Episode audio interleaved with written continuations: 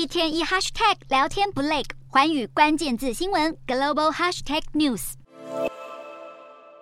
俄罗斯总统普丁一手养大的瓦格纳佣兵反噬主人，发动兵变，受到国际社会目不转睛的关注。美国中央情报局 CIA 局长伯恩斯当地时间一日出席英国迪奇利基金会活动，发表演说时，也全程聚焦瓦格纳兵变对俄国政局构成的重大冲击。曾任美国驻俄大使的伯恩斯，已花费二十多年的时间研究普丁政权。他认为，在普丁眼里，要是俄国没有办法控制乌克兰，就没有办法成为强国。这样的执着使得这场战争被拖长，也对国内领导阶层造成了腐蚀性的影响。而瓦格纳兵变跟普里格金对这场战争没有正当性的控诉，都会继续助长俄国人民对领导阶层的不满。